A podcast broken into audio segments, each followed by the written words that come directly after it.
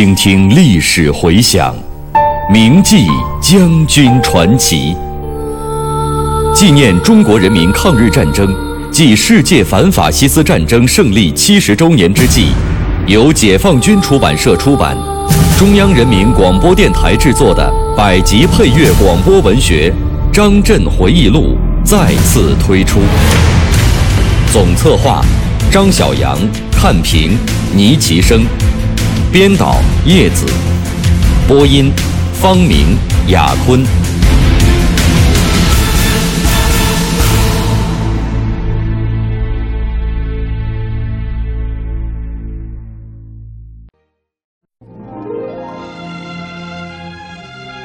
在总后召开的纪念长征胜利四十周年大会上，张震着重讲了红军长征的重大意义。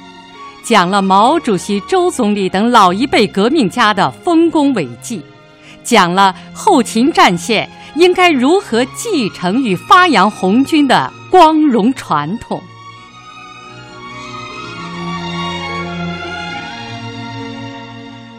一九七五年九月十八日，我到总后勤部报道，到职不久，叶副主席找我谈话，对我讲了总后的情况。叶帅说：“自从文化大革命以来，林彪一伙对总后插手很深。中央先后派李先念、余秋里同志主持调查，后来江青等人又插手总后，所以总后机关的清查工作和全军后勤的建设任务都相当重。此时此刻，我更加感到。”在八位副部长中，军委将我摆在了第一个，同时担任总后党委副书记，协助中训同志抓全盘工作，并且参加三总部联席会议，肩上的担子确实不轻。我呢，还是那个老习惯，每到一个新单位，总想先做些调查研究，于是向张宗逊部长建议。我和曹思明、李真、张元培等刚从外单位调总后，新来乍到的，最好暂时不分派具体工作，以便集中精力搞一些调查研究，尽快熟悉情况。可能是因为工作太多，这个建议没有被采纳。这样，我们几个人也就只好一边工作，一边抽时间听取各单位的汇报，同有关领导交换意见。查阅有关文件和历史资料，经过一段时间，对总后的情况有了初步的了解。给我总的印象是，新中国成立以来，从杨立三同志任部长起，在党中央、中央军委的领导下，总后的建设有了很大的发展，也有着很好的传统，工作艰苦。作风朴实，任劳任怨，钻研业务，服务部队，较好的完成了各项任务。同时呢，新中国成立二十多年了，后勤建设也出现了许多不同于战争年代的新情况。比如，过去打仗，武器呢主要是靠从敌人的手中夺取，而现在呢，却要靠自己研制和生产。用军费去买。七十年代前期，每年全军的经费并不多，仅一百多亿元。但是由于买不到装备，装备费老是用不完，总后经常将结余的部分上交国家财政部。在调查研究的过程中，我也深深的感觉到，自文化大革命以来，总后建设受到了严重的破坏。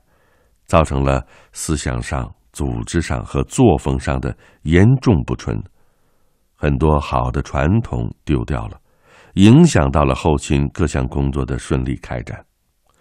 由于装备费用不完，王洪文就插手总后，把一部分钱拿到上海，购买当地生产的枪炮。因为不是兵工厂制造的，这些枪炮质量问题很多，根本就不能用。买来就丢在仓库里，据说还是什么路线枪、路线炮，简直是个笑话。大约是在十月底，总后党委确定，一九七六年上半年召开一次全军后勤工作会议。如何准备这个会议？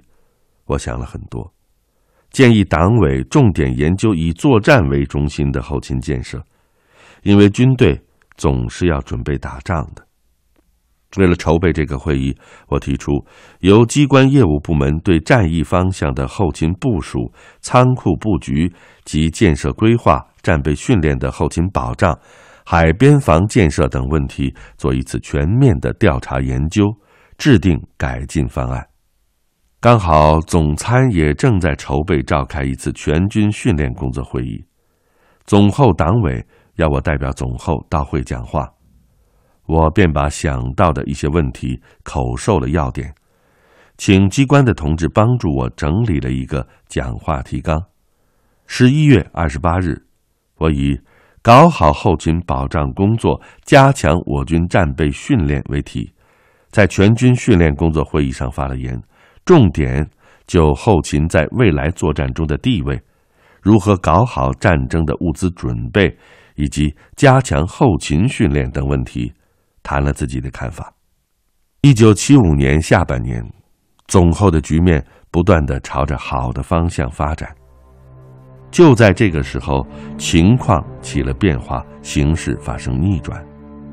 十一月份，四人帮操纵清华大学、北京大学的极少数人发起了教育革命大辩论，矛头指向邓小平同志。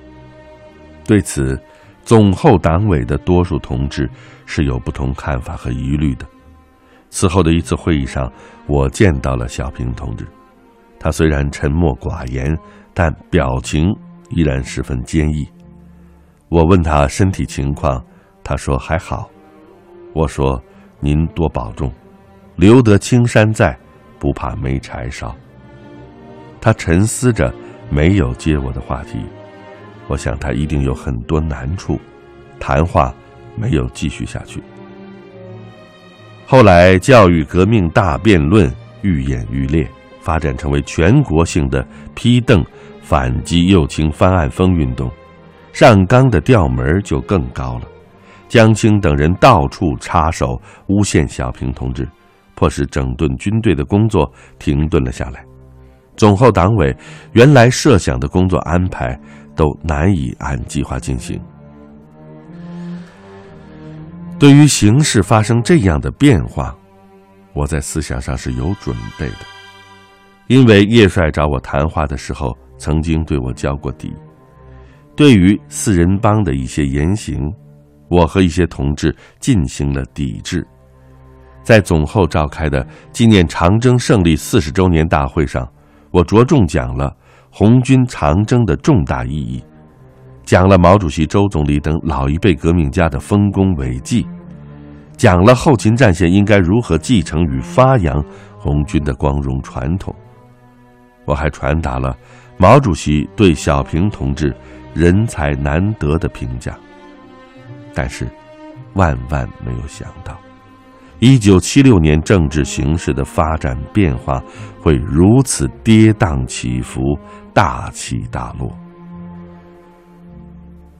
一九七六年一月九日清晨，我在马路上散步，突然从收音机里听到周恩来总理与世长辞的噩耗，顿时如晴天霹雳，泪水夺眶而出。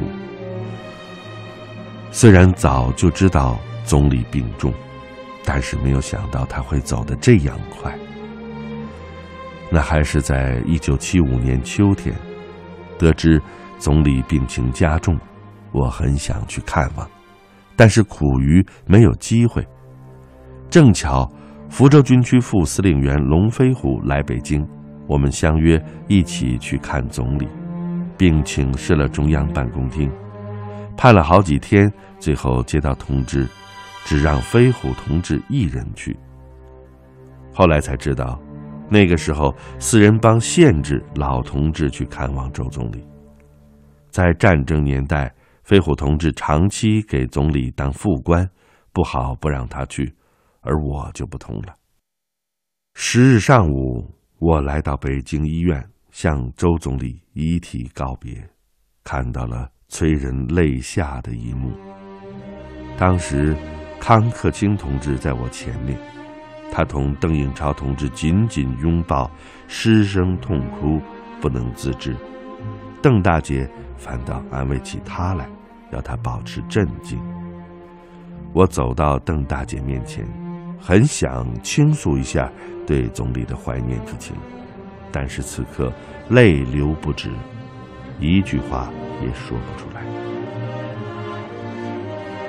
江青一伙极力诋毁周总理的光辉形象，对悼念周总理的活动进行种种限制，明令不准到天安门广场人民英雄纪念碑前凭吊。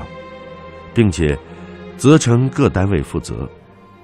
于是我们决定在总后大礼堂为周总理设立灵堂，组织所属人员佩戴黑纱，分批吊唁，以表达对周总理的深切怀念之情。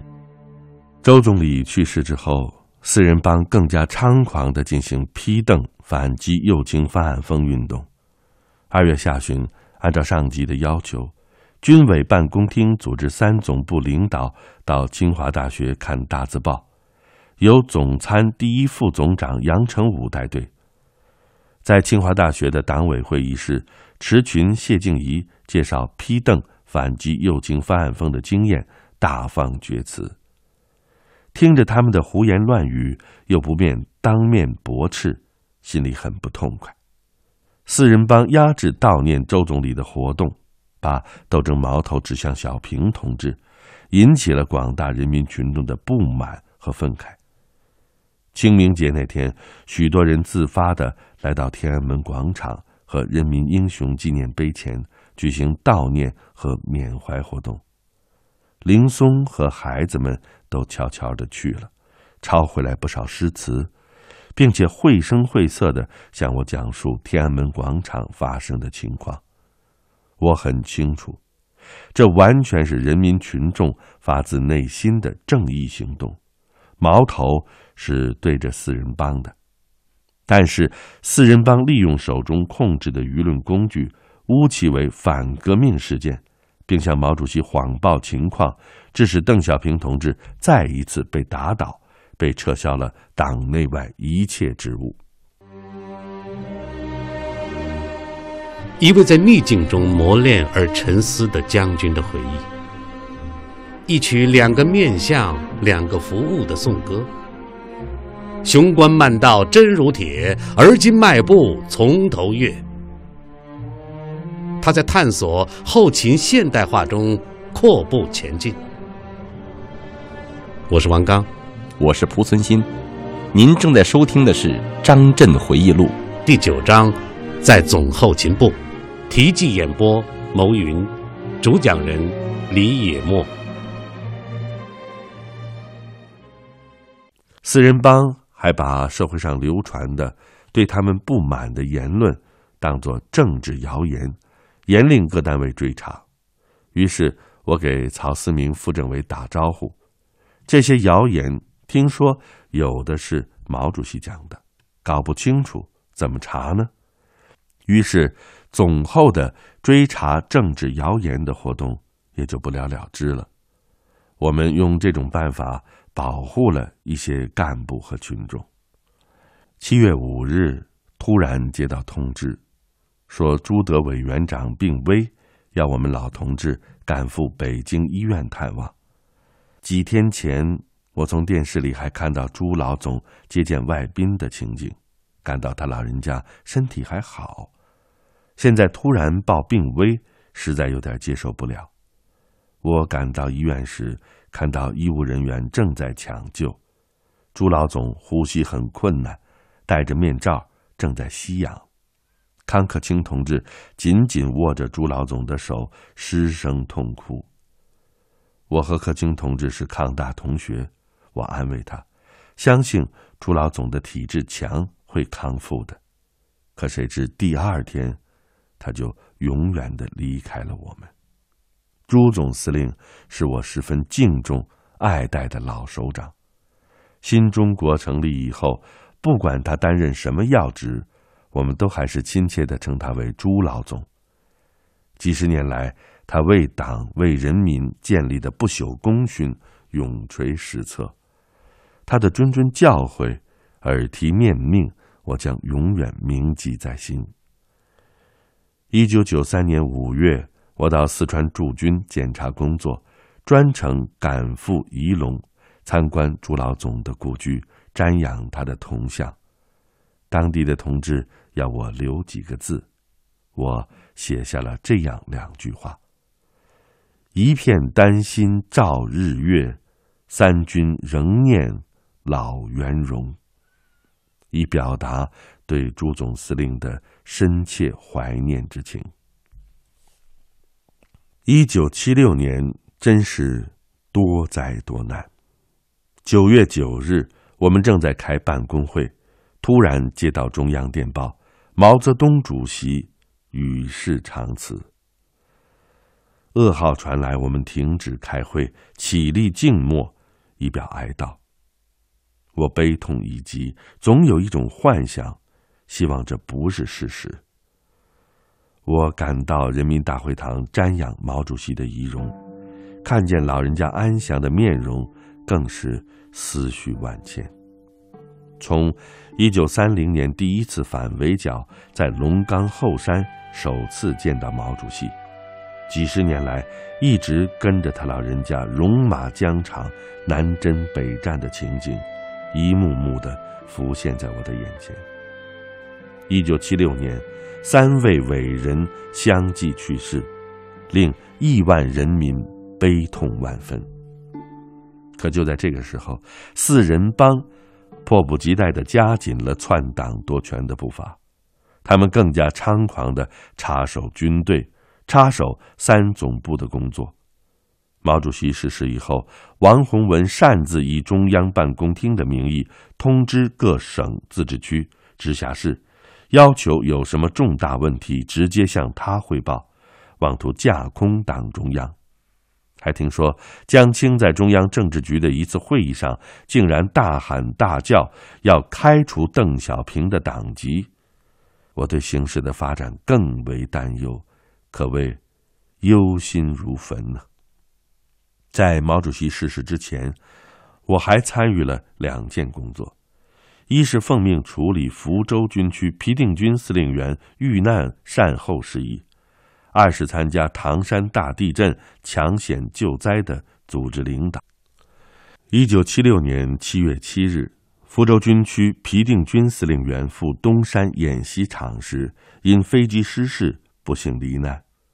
军委马上指示，由杨成武、梁毕业和我组成三总部工作组，立即前往福建处理善后事宜。这样安排还有一层用意。就是要打乱四人帮急于插手三总部的计划。我们三个人分别是三总部的第一副职，此时离开北京执行这项任务，四人帮也无话可说。我们先到福州，福建省委第一书记廖志高和福建军区政委李志民前往机场迎接，大家的心情都很沉重。原来。福州军区按照计划在东山岛进行三军渡海登岛作战演习，皮司令员刚刚做过眼疾手术，军区党委不同意他去。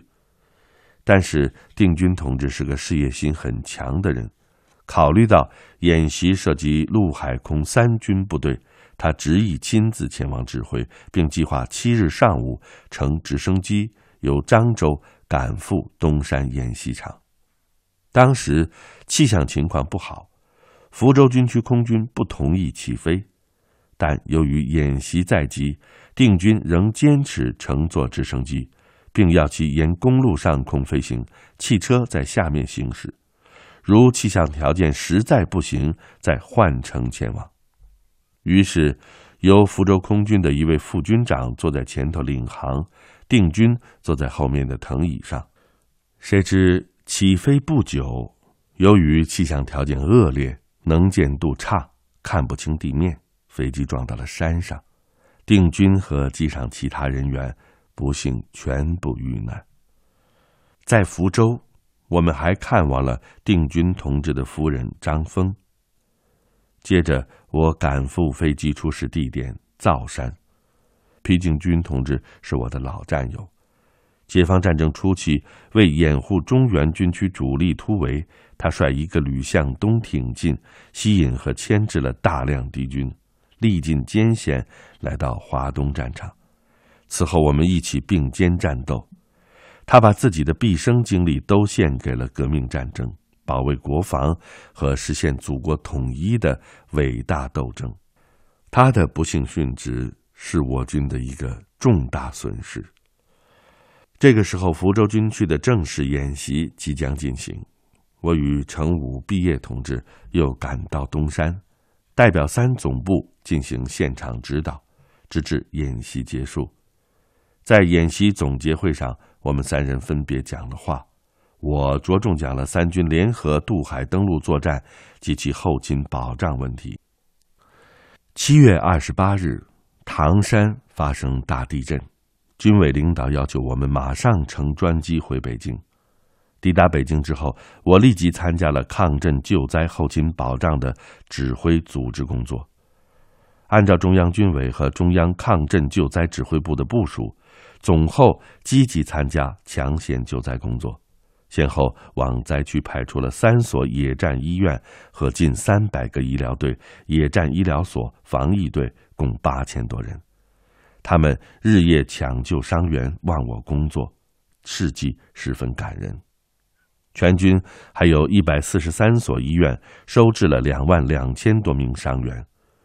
为了解决灾区人民生活和医疗急需，共调往灾区一万两千顶帐篷以及一批压缩干粮、备装、药品等物资。北京、沈阳两个军区的后勤部分别组织后勤分部，开设了野战仓库、加油站、转运站、兵站和食宿站，对于救灾部队实行后勤保障。十月四日。我随主持军委日常工作的陈锡联同志到唐山慰问抢险救灾部队。